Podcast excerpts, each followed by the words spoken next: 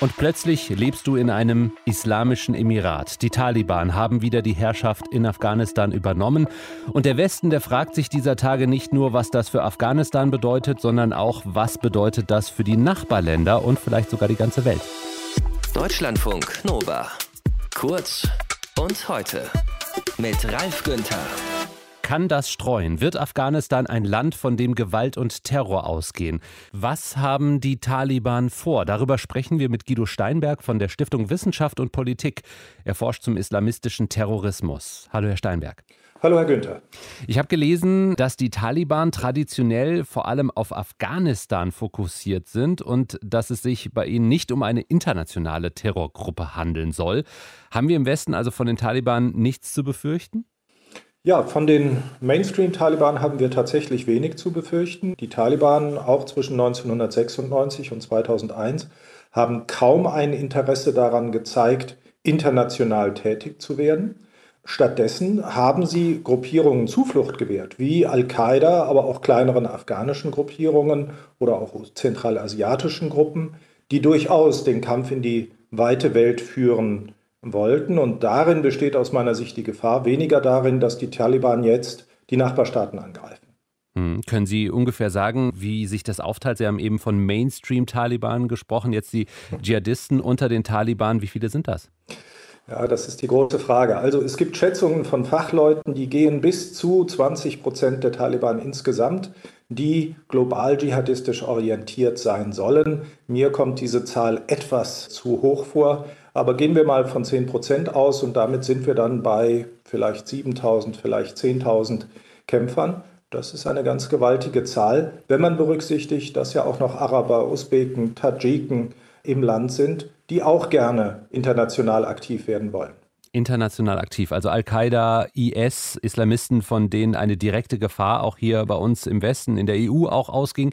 Werden die Taliban mit solchen Gruppierungen, die auch im Ausland aktiv sein wollen, in westlichen Ländern Anschläge selbst verüben oder werden Menschen in westlichen Ländern im Namen der Taliban Anschläge verüben? Was ist da Ihre Einschätzung?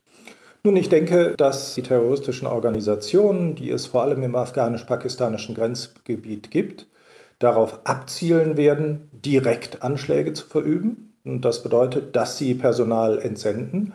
Aber der große Trend in den letzten Jahren geht eher dahin, dass Organisationen, und da war der vor allem der IS federführend, versuchen über soziale Netzwerke Anhänger weltweit zu gewinnen, die sie dann coachen, mit denen sie Videos drehen und denen dabei helfen, Anschläge zu verüben. Wir haben das hier in Berlin bei dem Anschlag auf dem Breitscheidplatz gesehen oder auch in Nizza beim Anschlag auf die Strandpromenade 2016. Solche angeleiteten Anschläge, die können tatsächlich sehr gefährlich werden. Und ich denke, das ist auch das Szenario, auf das wir uns in Verbindung mit Afghanistan vorbereiten müssen. Jetzt sagen die Geheimdienste, also nicht nur in Deutschland, sondern zum Beispiel auch in Großbritannien, aber auch in den USA, wir konnten Anschläge verhindern durch Informationen, die wir halt hatten. Was glauben Sie, wie gut sind wir da aufgestellt? Nun, insgesamt sind vor allem die Amerikaner, die Briten, die Israelis und auch mit einigen Abstrichen die Franzosen recht gut aufgestellt. Gerade wenn es darum geht, Kommunikation abzufangen, sind die Amerikaner führend.